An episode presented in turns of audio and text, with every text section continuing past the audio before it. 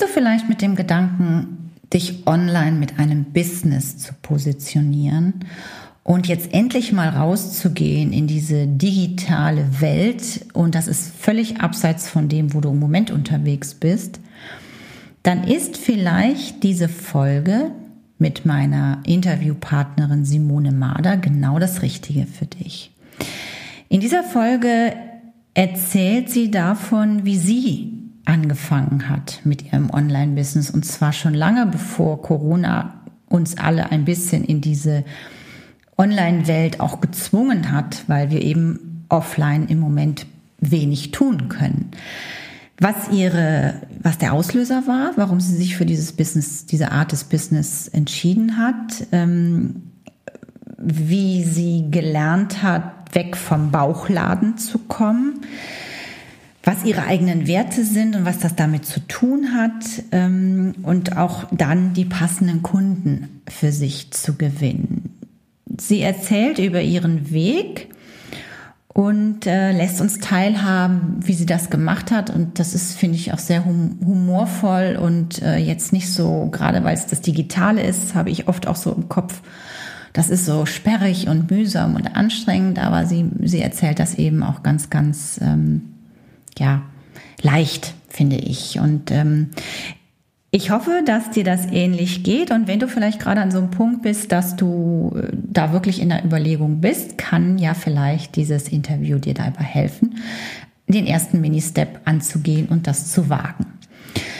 Ähm, ansonsten gibt es eigentlich nur noch eine einzige Neuigkeit, die ich dir erzählen möchte, und zwar, dass ich jetzt meine Seite Querantrieb, also ich habe ja zwei Homepages, Katja von Eismund ist die reine Autorenseite, da geht's, da sind zum Beispiel auch nochmal neue Pressemitteilungen, wo eben immer wieder irgendwelche Interviews ich geben darf rund um Fernbeziehungen. Darüber freue ich mich, dass das doch immer nach fast Nächstes Jahr ist das Buch schon zehn Jahre raus, immer noch das Interesse für das Thema Fernbeziehungen da ist.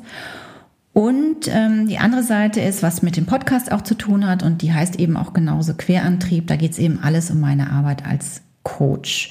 Und wenn du ähm, Lust hast, schau da gern mal drauf. Da ist nämlich ein bisschen ähm, was Neues entstanden. Aber jetzt wünsche ich dir erstmal ganz, ganz viel Freude mit der neuen Episode in Querantrieb mit Simone Mader und mir. Hi und herzlich willkommen zu Querantrieb, dein Podcast für mehr Selbstvertrauen ins eigene Durchhaltevermögen. Mein Name ist Katja von Eismond und ich freue mich sehr, dich bei deinem Vorhaben, beruflich oder privat quer einzusteigen, zu unterstützen und damit den allerersten Schritt ins Ungewisse zu wagen. Hast du also vor, aus einer dir vertrauten Welt in eine bis dahin völlig unbekannte aufzubrechen, dann bekommst du hier jede Menge Rückenwind fürs sichere Ankommen.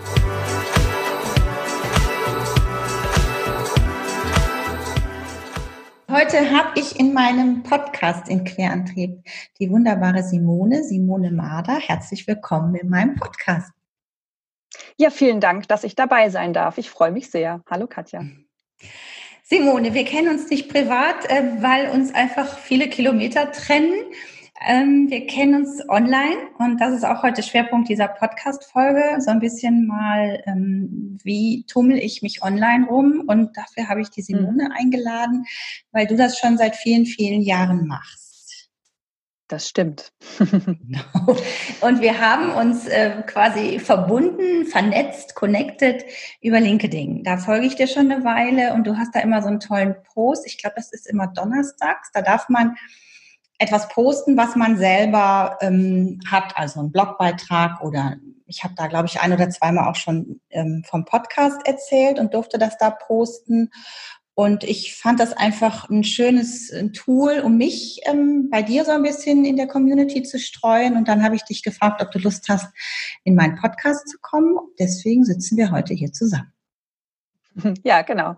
Ähm, das war der Bloggerstag. Also was heißt war? Also das ist der Bloggerstag, von dem du da sprichst. Genau, den habe ich schon vor, ach, weiß ich gar nicht, zwei oder drei Jahren habe ich den irgendwann mal auf ähm, auf Facebook etabliert, auf meiner Facebook-Seite. Da gibt es ihn auch immer noch. Ähm, Aber auf LinkedIn ist er einfach nochmal viel, viel spannender, weil die Bandbreite derer, die dort ihre Videos und ihre Podcast-Episoden teilen, ähm, einfach nochmal viel größer ist.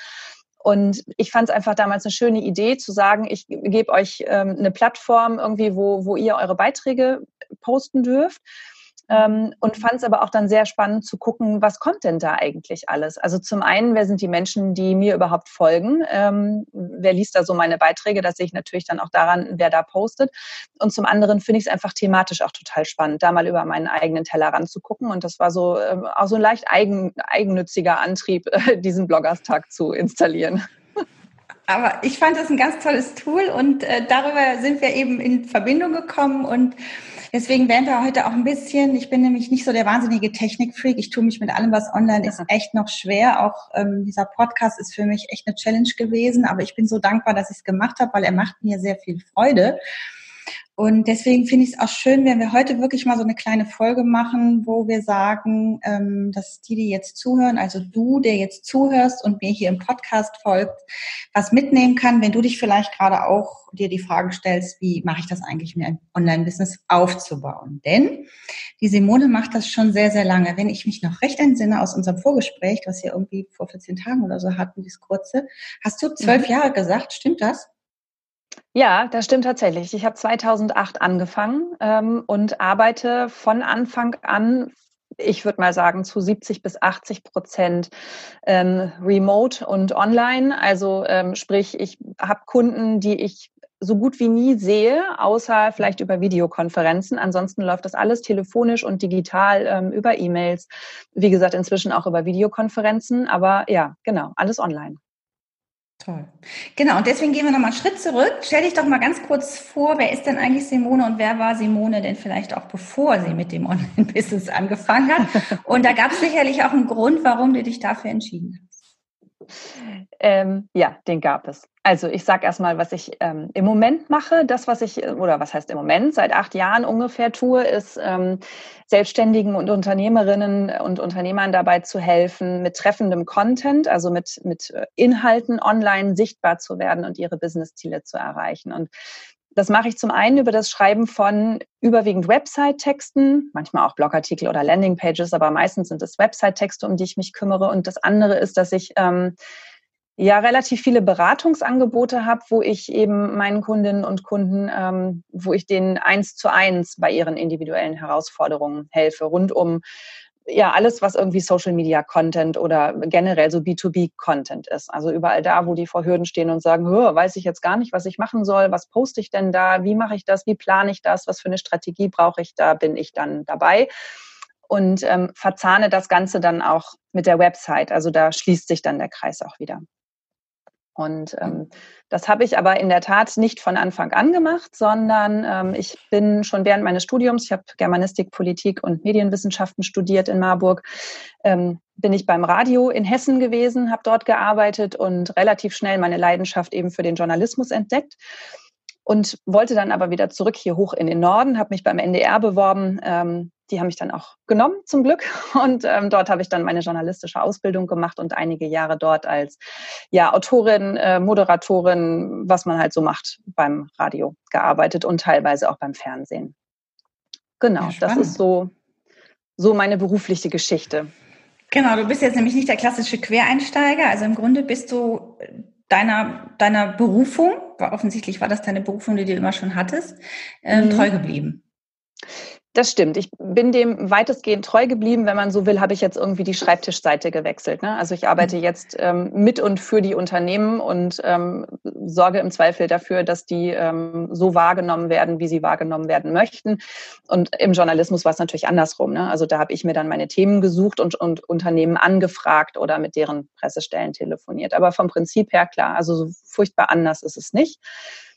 Und ähm, ich habe das auch tatsächlich immer alles sehr gerne gemacht. Ich sitze auch nach wie vor gerne vor Kameras und Mikrofonen. Das macht mir auch gar nichts aus. Ähm, ich finde es auch immer noch einen schönen Beruf. Ich habe nur irgendwann für mich festgestellt, ähm, als mein erstes Kind geboren wurde und ich dann wieder einsteigen wollte, dass ich ein wenig blauäugig war und dachte. Gott ja, das Kind geht halt in den Kindergarten und ich arbeite dann wieder. das hat nur so begrenzt funktioniert, wie du dir vorstellen kannst. Du hast ja, ja auch Kinder. Ja. Ähm, Genau, da bin ich sehr hart und sehr unsanft gelandet. Hatte zu der Zeit ähm, dann auch noch meinen Mann in einer Agentur berufstätig, sprich, der war auch nicht irgendwie viel verfügbar und ähm, konnte wenig entlasten, mich wenig entlasten. Und äh, Familie haben wir hier im Norden auch nicht, die jetzt irgendwie regelmäßig hätte einspringen mhm. können. Also jedenfalls nicht in Hamburg. Und es war alles, äh, war mir alles irgendwann viel zu viel. Also ich habe irgendwann gemerkt, das ist, Radio ist ein so schnelles Medium und die Herausforderungen, das mit irgendwie einem Kind unter den Hut zu kriegen und dann wird es im Zweifel den ganzen Winter über ständig krank und ich habe Schichten, die was weiß ich, in aller Herrgottsfrühe morgens um halb fünf anfangen. Das war, also habe ich relativ schnell gemerkt, dass das für mich nicht funktioniert. Hm.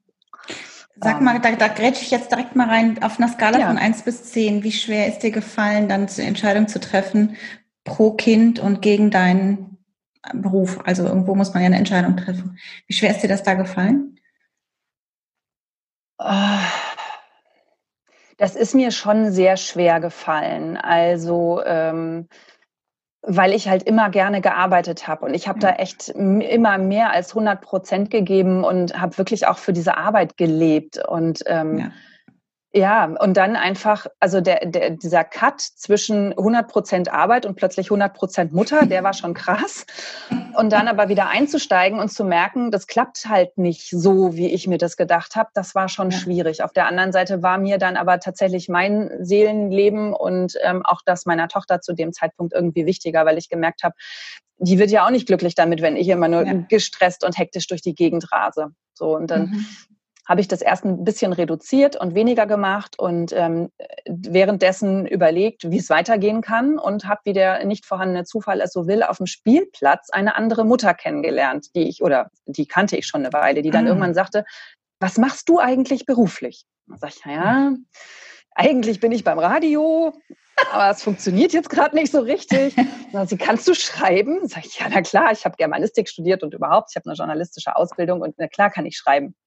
Ah, das ist super, weil ich habe ein Marketingmagazin im äh, Medizintechnik und Life Science Bereich, ah. was ich rausgebe. Und hast du nicht Lust, da mal einen Artikel zu schreiben? Und habe ich gesagt, na klar, probiere ich einfach mal. Und zack, war ich da plötzlich drin. Und dann ah. ähm, kam so eins zum anderen und ich habe ganz schnell gemerkt, also zu Hause zu sitzen vor meinem eigenen Laptop und in Ruhe arbeiten zu können, immer dann, wenn es gerade passt, ist viel, viel besser als ähm, ja, von festen Bürostrukturen und dieser Geschwindigkeit im Journalismus dann auch abhängig mhm. zu sein. Mhm. Und das war dann, dann der Punkt, wo ich gemerkt habe, jetzt jetzt geht's. Also jetzt will ich einfach diesen, diesen Cut, jetzt äh, schmeiße ich den Journalismus hin und ähm, wende mhm. mich dem anderen zu, weil es für mich in der Situation einfach viel, viel besser funktioniert. Ja. Also hattest du quasi doch so einen leichten, sanften Übergang zwischen, äh, ich entscheide mich, zu Hause zu bleiben und habe aber jetzt auch schon so eine kleine Brücke mir gebaut, dass ich nicht so ganz äh, ohne meinen Tätigkeiten, die mir große Freude machen, ähm, dranbleiben kann. Aber nicht mehr mit diesem engen Korsett, was eben mit Kinder und äh, vor allem kleine Kinder und sie versorgen und gleichzeitig den ganzen Tag unterwegs sein, schwierig zu vereinbaren war. Genau. Genau. Also ich hatte tatsächlich einen einigermaßen sanften Übergang. Trotzdem ist mir das schwer gefallen. Also jeder, ja. dem ich das erzählt habe und gesagt habe, ich habe jetzt übrigens meinen Rahmenvertrag gekündigt beim NDR, ja. der hat gesagt, was? Bist du wahnsinnig? Ja. Und jetzt machst du dich selbstständig. Das war 2008. Ne? Also da war dann auch gerade irgendwie Finanzkrise und so. Und alle haben gesagt, du musst bescheuert sein, dich jetzt selbstständig zu machen. Also das ist so wahrscheinlich die Leute, die sich jetzt so in der Corona-Zeit selbstständig machen, denen begegnet wahrscheinlich ähnliches Kopfschütteln also das muss man sehr wollen. Ja, ja, klar. Aber irgendwas hatte ich, genau, man muss dran glauben und ich glaube, man muss dann den Weg auch einfach so gehen, weil für dich war die Alternative, wie kriege ich das sonst mit meiner Tochter alles organisiert, wenn man auch einen Partner hat, auch selbst wenn man einen Partner hat, aber wenn der auch Vollzeit beschäftigt ist, irgendwie muss man sich da neu sortieren, wenn so ein kleines Wesen in die Familie mitkommt. Ne? Genau. Ja. Und das bleibt auch, glaube ich, zukünftig für alle Generationen schwierig. Also als meine Kinder noch geboren wurden, das war ja Anfang der 90er und unsere Tochter Ende der 90er, da war es schon etwas anders. Aber als mein Sohn geboren war, das habe ich schon mal in irgendeinem Podcast erwähnt, da gab es Kindergarten von neun bis zwölf. Ja, wie soll mhm. man da arbeiten können? Das funktioniert ja null. Und ich bin da ja auch aus meinem Job als Flieger, als Stewardess, die sowieso keine geregelten Arbeitszeiten hat, sondern äh, da musst du auch am Sonntag und Ostern fliegen. Ja, da hat kein Kindergarten mhm. auf, auch heute nicht. Oder vielleicht in irgendeiner Großstadt. Aber ähm, es ist einfach, finde ich, jetzt sind wir 2020. Ähm, ich bin sehr gespannt. Ich habe jetzt meine Tochter ist 21. Ich habe vielleicht irgendwann meine Enkeltochter ich bin gespannt, ob sich das irgendwann mal zugunsten von Frauen und ihrer Berufstätigkeit ändern wird. Bin da sehr mhm. skeptisch. Ja, es ist schwierig. Also ich äh, kann da meinem, meinem Arbeitgeber oder so kann ich da auch gar keinen Vorwurf machen. Ne? Mhm. Also die haben sich alle sehr, sehr bemüht und sind mir super entgegengekommen. Und ähm, aber es hat, es hat sich für mich einfach nicht richtig angefühlt. Also für andere ja. funktioniert das vermutlich. Für mich passte es so damals nicht. Und ich bin ähm, ganz, ganz froh, dass ich den Schritt gewagt habe und gesagt habe, so, ich mache mich jetzt hier selbstständig und ähm, mache ein bisschen was anderes, aber bin dafür meine eigene Chefin und kann mir, äh, kann mir meine Zeit selbst einteilen, kann mich, bin, bin selbstbestimmt und frei. Super. Schöne Worte. Bin selbstbestimmt und frei. Super. Ja. genau. Also so hast du angefangen und dann hast du ähm, peu à peu dein Business aufgebaut. Mhm. Erzähl mal darüber, wie du das gemacht hast, also dieses Online. Und vor allem, wo kam das her? Du hättest ja auch sagen können, auch ich gehe dann vielleicht äh, stundenweise in eine Redaktion oder schreibe für das Magazin. Also irgendwie hast du dich ja entschieden, es dann doch rein online-mäßig zu machen. Ja, also ich wollte ja tatsächlich ähm, nicht ständig irgendwo hin müssen. Also weder ständig bei Unternehmen irgendwo sitzen, noch in Agenturen. Also das noch viel weniger, weil dann hätte ich ja genau das gleiche Korsett gehabt wie vorher, mhm. nur in einem anderen Büro. Ähm, das wollte ich alles nicht. Also das wusste ich, dass das irgendwie funktionieren muss, ähm, auch per E-Mail. Und dann ist es tatsächlich eine Vertrauensfrage. Und dann habe ich ähm, eine zweite Kundin gewonnen, für die ich dann auch schon sehr viel gemacht habe. Und die saß dann schon in München tatsächlich. Und mhm. ich in Hamburg, sie in München. Und wir haben das alles telefonisch und über E-Mail geregelt. Blogartikel schreiben, Website-Texte schreiben. Das war so damals das ja so die, die Hauptaufgabe, die ich hatte, dass ich den Unternehmen erstmal hübsche Websites gemacht habe, die nicht mehr hässlich nur nach Keyword-Stuffing klingen, sondern die man auch ertragen und gut lesen kann. Ähm, und schöne Blogartikel zu schreiben halt. Mhm. Das war, damit ging es los und das ließ sich einfach wunderbar ähm, so machen. Und dann kam relativ bald Social Media dazu. Ich bin muss ich mal überlegen, dass ich keinen Quatsch erzähle, aber ich glaube, ich bin mit Twitter eingestiegen. Ich glaube, mein mhm. erstes soziales Netzwerk war tatsächlich Twitter, aber ganz beschreien würde ich das jetzt nicht, beschwören würde ich das jetzt nicht. Ähm, und dann kam auch schon Facebook dazu und da habe ich dann ähm, ja, da habe ich dann gemerkt, was online eigentlich alles geht. Also habe parallel ganz, ganz viel gelesen auf amerikanischen Blogs, weil also Deutschland, äh, ne, das war ja, also hier passierte noch nicht so furchtbar viel, da waren die Amerikaner schon Lichtjahre weiter. Und mhm. das fand ich sehr spannend und habe darüber halt gemerkt, okay, da geht was. Also da ist mhm. ganz, ganz viel möglich. Ähm, unter den deutschen Rahmenbedingungen, die wir hier halt so haben mit unseren Gesetzen, dann vielleicht ein bisschen eingeschränkter, aber ganz grundsätzlich war mir klar, dass da ganz viel zu holen ist. Mhm. Und ähm, das hat sich tatsächlich alles irgendwie organisch so entwickelt. Also ich ähm, musste ein bisschen über meinen Schatten springen, um online immer mal häufiger zu erzählen, was ich denn eigentlich so mache und dass ich übrigens auch Geld verdiene mit dem, was ich tue. Also sprich für mich selber werben. Das fand ich tatsächlich ja. zu Anfang befremdlich. Okay. Ähm, mhm. So, ja, das war ich nicht gewohnt. Also, äh, ja. das, aber da springt man irgendwann auch über diesen Schatten, weil wenn du weißt, äh, du kannst darüber Kunden gewinnen, dann musst du halt aus dem Knick kommen. Ja, und dann habe ich das gemacht und habe. Lass uns dann, da, da, direkt ja. mal drin hängen bleiben, weil im Selbstmarketing ja. bin ich auch ganz schlecht. Sag, dann gib uns doch einfach mal ein Tool mit, weil du sagst, du musst da in den Knick kommen. Also was hast du gemacht? Aus dem, Wie, oder aus, dem, dem Knick. So. aus dem, ja, genau, du bist ja auch immer so ganz, ganz fein mit so einzelnen Worten und so. Das ist auch ganz spannend auf deinem Blog. Ich verlinke hier auch alles in den Shownotes, damit man dich auch findet. Also man kann dir auch ganz viel lernen, was so die Sprache und Rechtschreibung und wie, wo, welche äh, welche Präpositionen, was weiß ich, nicht alles hinkommt. Ich schreibe ja auch, aber ähm, ich habe auch immer einen Lektor oder irgendjemand an meiner Seite, äh, die mich da immer noch ein bisschen unterstützen.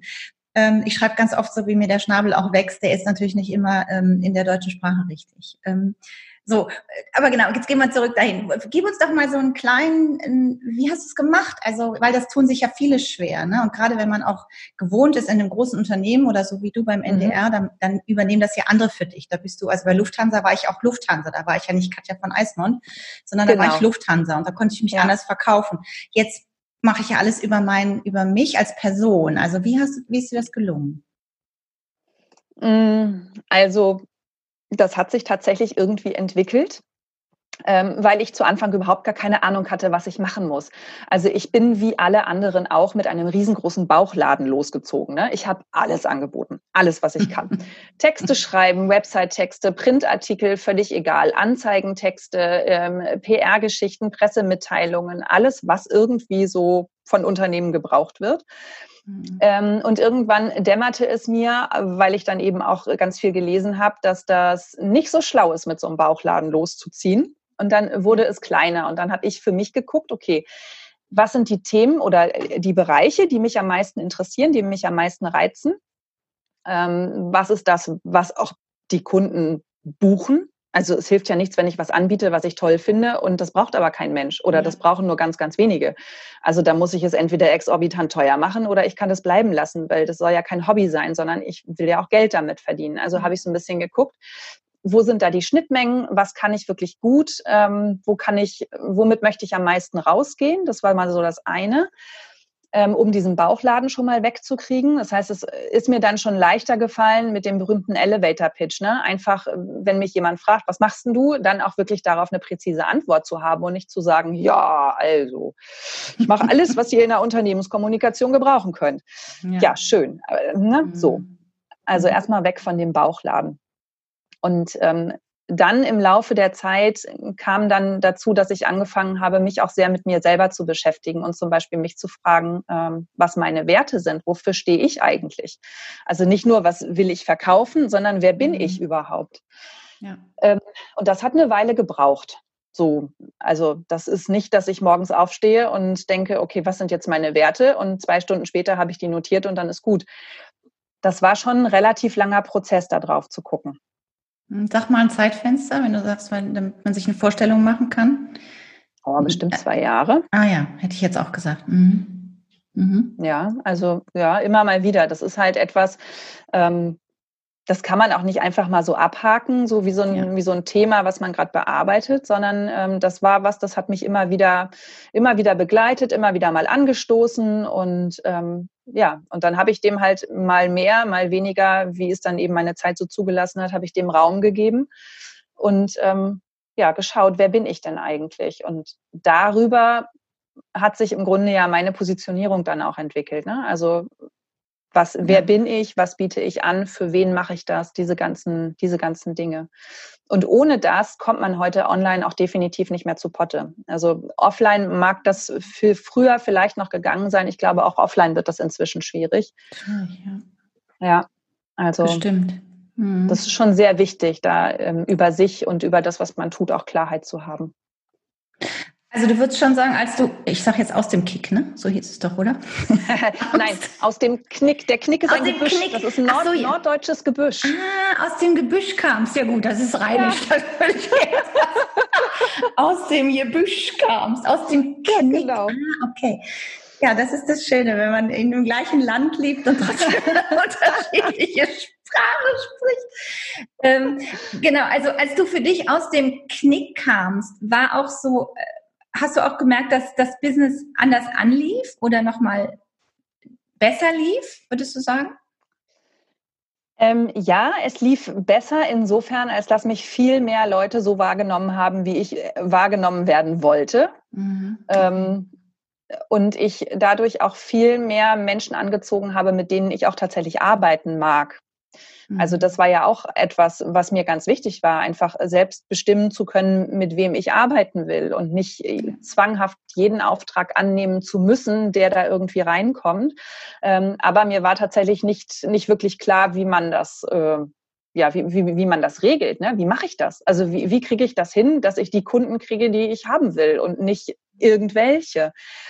Und da habe ich auch ein bisschen gebraucht. Aber ja, also das hat sich mit der Zeit so entwickelt. Und je mehr ich das nach außen getragen habe, wer ich bin, was ich mache, wofür ich stehe, desto mehr kamen dann auch Menschen, die sich genau davon angezogen gefühlt haben und die gesagt haben, alles klar, die tickt irgendwie so wie ich, ähm, mit der kann ich arbeiten oder will ich arbeiten. Super, das klingt spannend. Und das ist, glaube ich, auch wirklich dieses mit Positionierung und vor allem auch nicht nur einfach, was, was braucht, also was braucht die Welt, sondern einfach auch mal zu gucken, okay, was, was sind eigentlich auch meine Werte und was kann ich da wirklich auch gut ähm, verkaufen und passt zu mir und dann also das hört man ja immer wieder und es sind auch immer die gleichen Regeln, nach denen es irgendwie, das funktioniert, das Gesetz. Und dann kriege ich auch meine Wunschkunden. Ne? Also irgendwo mhm. macht das schon auch irgendwie so eine, so eine, so eine, so eine Runde und macht einen Flow, dass man sagt, okay, das, dann passt ja. Und solange man da noch rumeiert, ähm, ist man wahrscheinlich auch nicht so ganz erfolgreich und ähm, das frustriert natürlich auch. Und trotzdem muss man aber diese Schritte tun. Ja, genau. Du hattest mich vorhin gefragt, wie, ähm, wie man ins Tun kommt quasi oder ne, wie man das schafft, ja. das zu tun. Und da kann ich nur sagen, mach's einfach. Also einfach machen. Es hilft nichts. Es gibt ähm, es gibt nicht den einen Wundertrick oder sowas oder ja. bestimmte Tools oder ne, so, sondern du musst wirklich einfach loslaufen. Mhm. Der Weg entsteht beim Gehen. Also man muss es einfach ja. machen und gucken, was passiert. Und ähm, es ist ja, also natürlich ist es so, dass alles, was wir irgendwie mal online hatten, äh, das Internet merkt sich das, ne, um das mal so ganz platt zu sagen. Mhm. Gleichwohl geht keiner deine Timeline bei Instagram in den nächsten drei Jahren zurück und guckt, was hat sie denn damals gemacht? Also danach guckt keiner. Die Kein meisten Mensch. Menschen sind so sehr mit sich selber beschäftigt, dass das völlig egal ist, wenn du auch einfach mal Sachen ausprobierst und sagst, okay, ich teste jetzt mal ein halbes Jahr lang diese Schiene ob ich mich damit wohlfühle, ob sich mein Gegenüber damit wohlfühlt. Ja. Und wenn das irgendwie gut funktioniert, ist super. Und wenn nicht, probiere ich halt was anderes. Aber einfach sich trauen und machen. Mhm. Und nicht darauf warten, dass es perfekt ist. Nee, genau. Perfekt ist aber etwas, ich glaube, dann, dann ist man sowieso nie fertig. Dann kann man es nee. vergessen. Das stimmt. Aber wir sind alle so ein bisschen so konditioniert mit diesem Perfekt, wo immer das herkommt. Aber wenn man da ein bisschen von loslassen kann, dass es nicht perfekt, sondern dass es authentisch zu einem passen muss, dann glaube ich, ist es schon mal der erste Schritt, dass es etwas leichter auch ist, den Weg zu gehen. Ähm, ich würde noch mal ganz kurz zurück. Also dann hast du ein Kind, ich glaube, du hast noch ein zweites, ne? Haben wir das? Äh, mhm. Ja, ja, genau. Das also, habe ich unterschlagen. Aber und genau, weil ich würde jetzt gerne mich mal, wie du vorhin gesagt hast, ich habe mich 2008 selbstständig gemacht. Das war ja damals auch eine Krise, eine, so eine Weltwirtschaftsfinanzkrise. Jetzt haben wir Corona und du warst mhm. auch ziemlich herausgefordert ähm, mit Homeschooling. Das haben wir kurz in dem Vorgespräch auch nochmal gesagt und wie, wie du da mhm. so das Miteinander nochmal erlebt hast und wie man sich da auch unterstützen kann oder eben vielleicht auch nicht unterstützt hat und trotzdem aber vielleicht auch nochmal als zweites andere doch ermutigen, wagt ruhig den Schritt. Ja, wenn es jetzt vielleicht auch aufgrund, äh, dass man vielleicht auch entlassen werden muss, weil weil wegen Corona Jobs einfach ähm, wegbrechen und man eine Idee hat, dass man dann mutig trotz dieser Corona-Zeit sich traut, rauszugehen. Vielleicht mal, wollen wir die zwei Punkte noch mal kurz angehen. Also einmal, wie war das so, Homeschooling? Also meine Kinder sind ja schon raus. Ich muss ganz ehrlich sagen, ich bin sehr dankbar, dass ich das nicht habe. Ich ziehe meinen großen Hut vor allen Eltern. Auch hier in dem Fall, glaube ich, waren es wieder stark die Mütter und Frauen, die das Ding gerockt mhm. haben. Und ähm, ich hoffe, dass sie sich unterstützt haben. Viele bestimmt, der eine oder andere, manchmal hat ja auch, ist können sich Frauen irgendwie nicht so gut unterstützen, wie das Männer können. Worum, worum das, woran das immer liegt, weiß ich manchmal auch nicht. Aber vielleicht magst du einfach mal erzählen, wie du das so äh, erlebt hast. Ähm, so jetzt mal so in kurzen Zusammenfassen. Was so, was ganz so kurz, war. chaotisch und ja. ganz kurz, chaotisch und anstrengend. Okay. Mhm. Und das ist es auch tatsächlich stellenweise immer noch. Immer also noch. Ähm, mhm. ja, ja. Also mein Tag ging gestern Morgen um Viertel nach acht damit los, dass meine Tochter irgendwie fast weinend vor mir stand und gesagt hat: Mein Laptop fährt nicht mehr hoch. Oh Gott. Der Monitor ist schwarz und ich habe nur gedacht. Oh, super. Und das an dem Tag, an dem mein Mann ausgerechnet im Büro ist, weil der ist sonst bei uns für die Technik zuständig. Also ich, ja. ähm, ich habe nichts gegen Technik, aber es gibt ein paar Dinge, wo ich dann denke, die gebe ich auch gerne ab. Also ja. ich habe genug um die Ohren, wenn ich mich damit nicht befassen muss, ist super. Und dazu gehören bei uns Computer. Mhm. Nun war der nicht da, also habe ich dann erstmal gestern zweieinhalb Stunden meiner Zeit mit ähm, Problemlösungen äh, verdaddelt. Also es war ja. total nervig. Dann hatte ich das fertig. Dann wollte der Hund vor die Tür. Dann war der Hund fertig. Dann hat das Kind zwei gesagt, Mama, ich verstehe Deutsch nicht. Was muss ich denn da machen?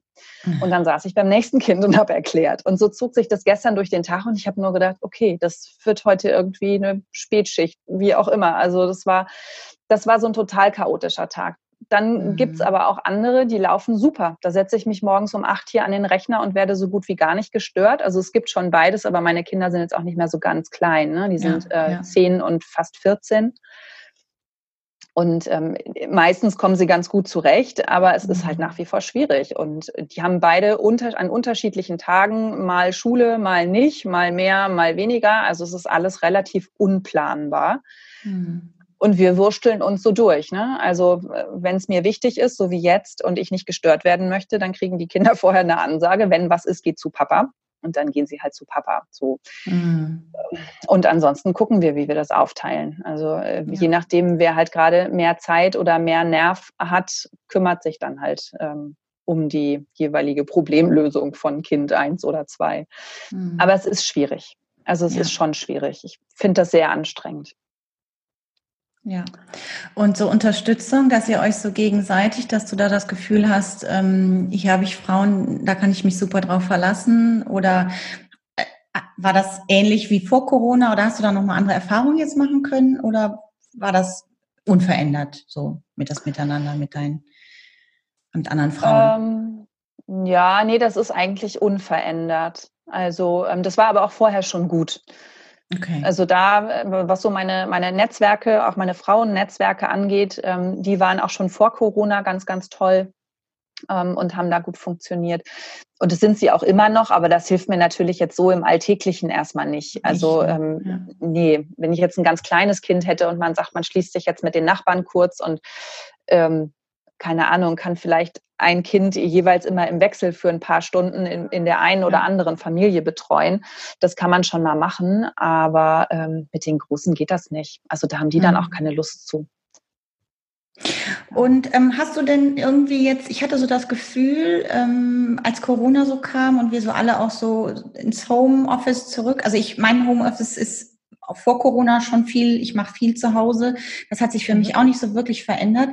Aber ich hatte so das Gefühl, dass äh, dann irgendwann so, so unglaublich viel auf den Markt geschmissen wurde. Also man wurde ja zuge, äh, gemüllt ist nicht so ein schönes Wort, ich, mir fällt gerade kein, aber zuge, ähm, getextet mit, ich habe noch ja. dieses Webinar umsonst und jetzt kann noch der Workshop gemacht haben und jetzt guck dir mal die Lesung da an und hier wird noch was gemacht. Konzert, ja gut, das, das sehe ich noch mal ein bisschen differenzierter, weil ich Musik noch mal anders inhaliere. Aber ich hatte so das mhm. Gefühl, ähm, man wird so überladen, dass jeder hatte so das Gefühl, oh Gott, mein Business bricht weg. Ich muss mich irgendwie mit dem, in den Markt noch mal schmeißen und irgendwas anbieten. Und oft war mhm. das so, wo man auch gemerkt hat, ja, das ist jetzt einfach aus so einem, aus so einer Not entstanden. Und ähm, ich weiß nicht, wie dir das geht. Und hast du irgendwas angeboten oder hast du da auch, warst du da eher ein bisschen zurückhaltend? Ähm, ja, ich war da sehr zurückhaltend tatsächlich. Also ähm, ich habe das auch so wahrgenommen wie du. Also es wurde plötzlich irgendwie, wurden, wurden Online-Kurse über Nacht, äh, keine Ahnung, aus dem Boden gestampft, also wie auch immer das dann funktioniert hat. Ja, also wenn ich, also wenn ich mir angucke, ich habe eine Mastermind-Kollegin, die hat einen Marketing-Online-Kurs ähm, entwickelt. Und wenn ich sehe, wie viel Arbeit die da reingesteckt hat, also die hätte den jetzt nicht irgendwie mal immer eben schnell nebenbei gemacht, da bin ich mir relativ sicher. Ja. Ähm, insofern, ja, aber so mit der heißen Nadel gestrickt, das kann man natürlich machen. Ähm, mir war das alles zu viel und zu laut und das, also das entspricht auch nicht mir und meiner Art von Marketing. Also ja. ähm, so, so verkaufe ich nicht und so arbeite ich auch gar nicht. Und ich habe mich dann gefragt, muss ich da jetzt irgendwas tun? Und dachte dann, nö. Also ich mache ja eh schon alles online. Ich habe ähm, ich habe eine Soforthilfe, die hieß schon vor Corona so. Das ist ein 90-Minuten-Gespräch. Das kann man buchen. Ähm, das findet in der Regel telefonisch oder halt per Zoom statt. Ich habe Workshops, die ähm, auch online laufen können. Ich habe Content Mentoring, das läuft auch online. Also ich hatte kein Angebot, wo ich dachte, da muss ich jetzt irgend so eine äh, Corona-Sondergeschichte draus machen. Also das Einzige, wo ich nochmal gesagt habe, wenn ihr jetzt irgendwie Fragen habt oder so, ähm, wenn euch irgendwas unter den Nägeln brennt oder ihr mal so ein 30 Minuten Brainstorming braucht, dann ähm, sucht euch einen Termin aus in meinem, ähm, in meinem Online-Kalender und dann bucht ihr einfach das, was sonst so das Kennenlerngespräch ist, das könnt ihr euch dann einfach da buchen. So. Mhm. Also, aber mehr habe ich tatsächlich nicht gemacht. Ähm, weil ich mich auch gefragt habe, was das soll. Also die Unternehmen hatten ja äh, ganz andere Sachen im Kopf. Also ja. zumindest die, mit denen ich, ähm, mit denen ich arbeite, mit denen ich ja. zu tun habe, die waren äh, anders beschäftigt. Ja, die, ne? ja, die waren erstmal irgendwie in so einer Art Schockstarre und dann haben ja. die versucht, ihren, ihren Laden irgendwie zu retten, ne? um das mal ganz platt zu sagen. Also da musst mhm. du dann einfach gucken, äh, Kurzarbeit ja oder nein, tausende von Anträgen stellen, irgendwie ähm, die ganzen Unterlagen zusammensuchen. Das war ja alles ein wahnsinniger Wust und ähm, ich hatte etwas Mühe, mir vorzustellen, dass die in der Situation sagen, Mensch, Frau Mader, lassen Sie uns doch mal so ein einstündiges Webinar zum Thema Redaktionsplan machen. Mhm. Dafür hat man in so einer Situation, glaube ich, einfach keinen Kopf. Und das ist ja. das, was mir in Gesprächen auch immer gespiegelt worden ist. Da haben alle gesagt so, oh nee, also wir wissen ja, was Sie machen und was Sie können und alles gut, aber wir haben gerade echt andere Probleme. Ja, und deswegen ja. habe ich mich in der ganz krassen Zeit, als es wirklich so losging mit dem Shutdown, Mitte, Mitte März war es dann, glaube ich, ja. ähm, da habe ich mich auch erstmal so zwei, drei Wochen zurückgezogen, weil mir das viel zu viel Gewusel um mich herum war. Und ähm, ja, da bin ich dann ruhiger geworden. Ich glaube auch, dass, also es ging mir auch so, ich habe das mir zwar angeguckt, aber ich habe auch im Moment habe ich gedacht, okay, musst du jetzt auch irgendwas machen? Und dann, ich hätte das auch überhaupt nicht geschafft. Ähm, und deswegen habe ich dann auch gesagt, okay, nee, es ist, braucht auch nicht. Es ist, du kannst auch noch im Herbst was machen oder, oder auch nächstes Jahr. Ist jetzt wurscht. Weil wenn du jetzt ja auch noch was auf den Markt schmeißt, was so mal eben irgendwie zusammengestrickt wird, ähm, dann wird es auch nicht den Erfolg haben, den du dir wünschst. Und dann ist jede Zeit, die da investiert ist, auch falsch investiert. Und deswegen bin, bin ich auch lieber nur, habe ich mich mit mir und den Dingen, die ich sowieso zu tun habe, nämlich gerade an dem nächsten Buch zu schreiben, äh, mhm. damit mehr beschäftigt. Ne? Genau. Ja. Ähm, was ich, also ich habe, du hast schon ganz viel gesagt, das finde ich wunderbar. Ich habe noch so zwei, drei Sachen, die würde ich gern von dir noch erfahren. Hast du von den vielen Angeboten, die du hast, eins, wo du sagst, das ist mein Erfolgs- oder das verkauft sich am besten oder das macht mir auch die meiste Freude? Oder vielleicht sind das auch zwei Dinge? Oder macht dir alles gleich viel Freude? ähm, ja, es macht mir tatsächlich alles gleich viel Freude. Ähm, weil ich mir eben auch den Luxus leisten kann, alles, ähm, also alle die Sachen, die ich da gerne mache, parallel anzubieten. Und ähm, ich mache ja dann dadurch auch nicht immer dasselbe. Selbst wenn ich dann drei Website-Texte nacheinander schreibe, sind die, die Kunden und die Themen ja ganz anders. Mhm. Das, was ich am allermeisten mag, ist tatsächlich die Eins zu eins Arbeit, aber die habe ich eben in allen Bereichen. Also du kannst bei mir nicht einfach sagen, hier, ich brauche jetzt einen Text, schreib mal eben und das ist das Briefing und tschüss. Mhm. Das gibt's bei mir nicht. Also ich arbeite auch bei Texten ähm, ganz eng mit den, mit den Kunden und Kundinnen zusammen.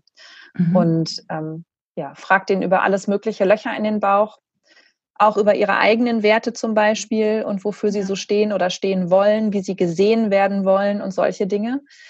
Ähm, und eben ganz viel im persönlichen Gespräch. Und die Eins zu eins Arbeit ist eigentlich das, was ich auch wirklich am allerliebsten mag. Das, ja, das, das kann ich gut nachvollziehen. Mache ich auch am liebsten. Also, und wenn man, also ja, genau. Ja. Wenn man so ein ja. Online-Business hat wie du, dann ist es doch eigentlich so, dass man auf den ganzen Formaten, die so draußen unterwegs sind, auch eigentlich platziert sein müsste oder sollte. Gibt es ein äh, Social-Media-Format, weiß ich nicht, Pinterest, Social, ähm, Instagram, Facebook, Twitter, LinkedIn, Xing oder was es da sonst noch alles gibt. Gibt es eins, das so dein Herzensformat ist? Oder Hast du da alle, weil du sagst, es sind auch verschiedene Zielgruppen und deswegen fühle ich mich auf allen wohl?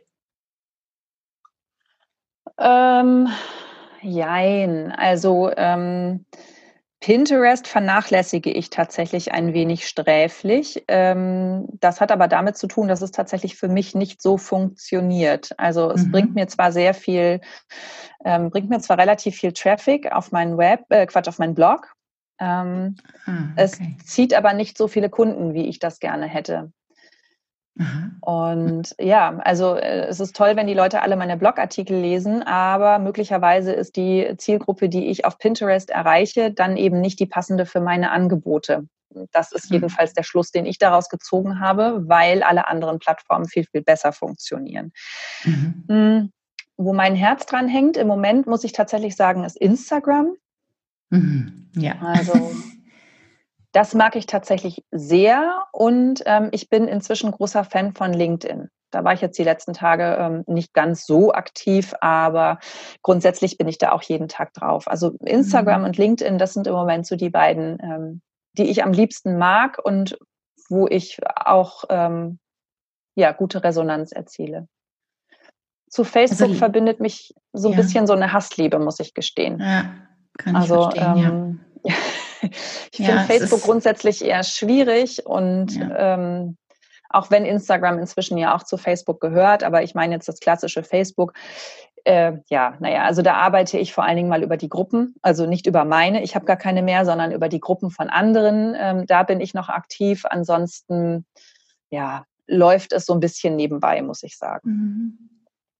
Ich glaube, LinkedIn, das ist so ein Format, was sich gerade auch noch mal ein bisschen neu erfindet, habe ich das Gefühl, weil da auch viele jetzt, äh, viele, die auch bei Facebook Gruppen haben, so ein bisschen jetzt wandern und sagen, ich habe jetzt aber auch noch eine Gruppe auf LinkedIn, möchte nicht da lieber mit reinkommen? Und ähm, äh, ich weiß nicht, woran das liegt, aber ähm, ich spüre da so ein bisschen so eine, so eine Bewegung weg. Vielleicht ist das auch ein Generationsthema, ich weiß es nicht, weg von Facebook ich habe auch immer so ein Ambi, ich war ganz lange auch raus bei Facebook, weil mich da auch vieles gestört hat. Ich habe da auch eine Gruppe, aber die ist auch schwergängig in die, also gut, ich müsste da wahrscheinlich auch noch viel mehr machen, ähm, aber es ist auch wenig ähm, Austausch mit der Gruppe und das finde ich immer ein mhm. bisschen schade. Und dann überlege ich manchmal auch, ob ich die auch wieder einstelle. Also ich bin da auch immer in so einer Ambivalenz. Mein Liebstes ist tatsächlich auch Insta. Das finde ich irgendwie, da ist es so ein bisschen, ich habe das Gefühl, da geht es noch mit mehr Herz zu. Ja, ich weiß, was du meinst. Ich weiß, was du meinst. Also äh, geht mir irgendwie auch so. Und ähm, ich finde auch der Austausch ist da viel stärker. Also da wird tatsächlich noch kommentiert. Ähm, viel, viel mehr, als das bei Facebook der, der Fall ist. Das mag auch daran liegen, dass gar nicht mehr so furchtbar viele Leute bei Facebook ähm, die Beiträge sehen ja. weil da schon so sehr ausgesiebt wird. Ähm, ich glaube, das, was viele im Moment zu LinkedIn treibt, ist die Tatsache, dass du dort noch einigermaßen problemlos eine gute organische Reichweite bekommen kannst. Also eine Reichweite, die du ähm, erzielst, ohne dass du Geld für Werbung in die Hand nehmen musst. Ah, okay. Das, das funktioniert noch äh, zumindest ja. auf LinkedIn, ja, auf LinkedIn gut. Ich meine, die wollen auch Geld verdienen. Logisch. Mhm. Ähm, und das ist sicherlich der Grund, warum viele da jetzt hingewandert sind. Ähm, ob die da wirklich richtig aufgehoben sind, das wage ich ehrlich gesagt mal zu ja. bezweifeln. Also ich finde, der, der fachliche Austausch und das Niveau ist teilweise auf, auf LinkedIn sehr, sehr, sehr viel höher, als das ja. ähm, auf Facebook der Fall ist. Auf jeden Fall, ja. Und ähm, ja, also das, ich beobachte das so ein bisschen und schaue mal, wie sich das entwickelt. Aber ich würde schon im Moment sagen, also gerade wenn man in B2B unterwegs ist, dann ist LinkedIn auf jeden Fall die bessere Wahl. Mhm. Ja, super. Ähm, dann habe ich eigentlich nur noch eine letzte Frage. Also sagen wir mal zwei. Eine ist noch ein bisschen persönlicher, die geht es nochmal um ums Business. Ähm, wie häufig postest du? Und äh, dann auf, postest du immer überall das Gleiche oder machst du da immer auch mal was anderes? Und hast du einen Redaktionsplan? Ich bin ja als, als Multitalent oft ein kreativer Chaot und ich mache sehr viele Dinge sehr spontan und ohne Redaktionsplan. Und ich, da sind auch viele Menschen, die immer sagen, du brauchst einen Redaktionsplan und ohne Redaktionsplan wird das nichts. Da mag auch sehr viel dran sein. Deswegen höre ich mir einfach gerne auch nochmal an, wie du das so machst und ähm, ja, wie häufig und postest du überall das Gleiche oder machst du jedes Mal überall neuen Content? Ähm, also, ja, ich bin auch Teamredaktionsplan, aber wenn du sagst, du kommst mit deiner ähm, mit deiner Art und Weise äh, zu posten und Inhalte zu planen oder in diesem Fall eben nicht zu planen. Also du kommst mit deiner Spontanität gut zurecht und es stresst dich auch nicht. Ähm, dann finde ich das auch völlig okay. Das ist nur tatsächlich selten der Fall. Also ähm, ich erlebe das eher anders herum, dass, dass Leute eben sagen, oh, ich habe zwar manchmal spontan eine Idee, aber eben nicht häufig genug spontan und dann passiert da mal eine Woche oder zwei gar nichts und dann oh, denken sie, ja, ich müsste ja mal wieder. Und das ist halt schwierig. Also so ein gewisses mhm. Maß an Kontinuität darf schon da sein. Mhm. Ähm, wobei ich das jetzt über Corona auch ein bisschen habe schleifen lassen, muss ich gestehen, weil ich eben mit Homeschooling und dem ganzen Kram irgendwie oft auch noch andere Sachen im Kopf hatte mhm. ähm, und nicht so viel eingeplant habe, wie ich das sonst täte. Ähm, weil natürlich, wenn ich Beiträge poste, ich lasse die ja nicht einfach irgendwo online verhallen, sondern ich muss ja dann auch immer rein und nachschauen und Kommentare beantworten und sowas. Mhm. Das heißt, selbst wenn ich mir dann, also selbst wenn ich geplant habe, muss ich trotzdem die Zeit einkalkulieren, die ich brauche, um, ähm, um dort aktiv zu sein. Weil das ist das Einzige, wovon Social Media lebt, von dem Social-Aspekt, ja. ja, von dem Austausch, den du da hast. Und dafür, ähm, ja, dafür nehme ich mir dann eben auch entsprechend die Zeit. Und das, das war jetzt nicht unbedingt so viel der Fall in den letzten Wochen. Ja. Ähm, genau, aber Redaktionsplan, also finde ich schon sehr wichtig. Ich habe meinen in Trello, ähm, ah. wenn dir das was sagt. Ja. Also das ist, das ist mein Online-Tool, da steht das alles drin. Da sammle ich auch ähm, sämtliche Ideen, also ich habe ein Trello-Board nur mit Ideen, die mir irgendwo über den Weg laufen oder die mir spontan kommen.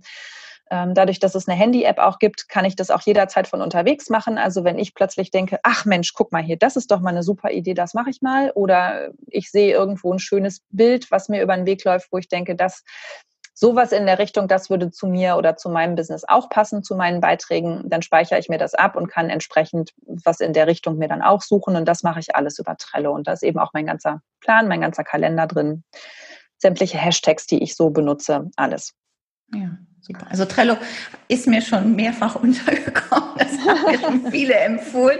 Aber es ist wieder ein digitales Tool. Ich bin auch sehr haptisch unterwegs. Ich habe, weiß ich nicht, drei Notizbücher, einen Kalender. Da kommt überall alles immer rein. Dieses Projekt hat ein eigenes Notizbuch.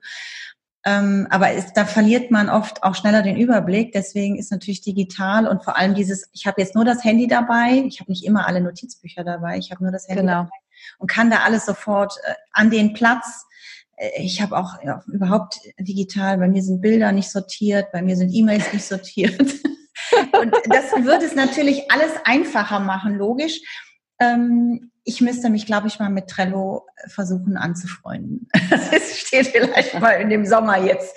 Wenn es äh, ein bisschen ruhiger ist, dann schaue ich mir das tatsächlich vielleicht doch mal an. Ist, äh, du bist jetzt schon, ich glaube, die fünfte, die mir das empfiehlt, die darauf schwört. Also super, ja. Simone, vielen herzlichen Dank. Ich habe die letzte Frage, die ich fast allen meinen Interviewpartnern stelle, ist, ähm, obwohl du jetzt kein klassischer Quereinsteiger bist, aber irgendwas hat dich ja in diese Berufung gebracht. Also was, was würdest du, äh, wenn du jetzt nochmal 18 wärst, weil ich eben auch mit jungen Leuten oft zusammenarbeite, die naja, so mhm. ein bisschen orientierungslos schon mal sind, was sie jetzt mit ihrem Leben machen sollen, weil man ja oft auch so von außen immer, ne, versucht doch mal dies und das und dann so weg ist mhm. von sich selber. Ähm, was hat dich, also würdest du deinem 18-jährigen Ich fertig mit dem Abi den gleichen Weg nochmal empfehlen, den du jetzt gegangen bist mit deinem Studium und mit deinem Radio und dann die Selbstständigkeit? Ähm, ja, vermutlich schon. Also zumindest mit dem Studium, ja, also mindestens mal das Studium und den Journalismus. Mhm. Ähm, ja, wobei mit dem Journalismus bin ich, ja, doch, eigentlich schon. Also wenn ich, ja, doch, wenn ich mir mein 18-jähriges Ich nochmal so angucke, würde ich sagen, mach's nochmal so. Ähm, aber ich würde dem, äh, dem 18-jährigen Ich mit auf den Weg geben, sei mutiger. Sei mutiger und mach einfach mal und pfeif darauf, was andere denken könnten. Ja. Okay. Genau. Herzlichen Dank. Das war ein schönes Schlusswort. Ich danke dir ganz, ganz herzlich, Simone, dass du bei mir warst. Ich habe selber noch ganz viel lernen dürfen und äh, danke dir für den super Input, den du gegeben hast und sage jetzt erstmal offiziell hier Tschüss und dann können wir noch zwei, drei Worte schnacken. Tschüss und vielen Dank, dass ich dabei sein durfte. Sehr gerne. Tschüss, Simone. So, ich hoffe, dieses Interview mit Simone hat dir gefallen. Ich hoffe sehr, du kannst es was mitnehmen. Darum geht es ja immer hier in Querantrieb, dass du was für dich mitnimmst, dass du losgehst, dass du durchhältst, dass du dranbleibst und dass du da ankommst, wo du dich siehst. Dafür steht Querantrieb. Ich habe ganz viele schöne Sätze mitgenommen. Ich finde, sie hat ähm, von selbstbestimmt und frei gesprochen. Der Weg entsteht beim Gehen, sich trauen und machen und nicht darauf warten, bis es perfekt ist, finde ich, ist ein super Satz, weil das stimmt. Wir, wenn wir darauf warten, wird es nie fertig, weil es wird nie, nie perfekt sein, egal was wir machen. Ähm, ich habe jetzt auch ganz viele solche, solche ähm, Impulse oder solche ähm, Gedanken wieder gehabt, äh, was so mit meinem Buch betrifft. Es ist, es geht nicht darum, dass es perfekt ist. Es geht darum, dass es dass es du bist. Das ist das, was du der Welt zeigen möchtest. Darum geht es nur. Und ähm, wenn man das immer wieder zurückholt und diesen Ego, der einem immer irgendwie volltextet und sagt, das muss perfekt sein und, und du musst noch das und das lernen und die und die Qualifikation noch haben, um irgendwie rauszugehen, dann werden wir nie fertig.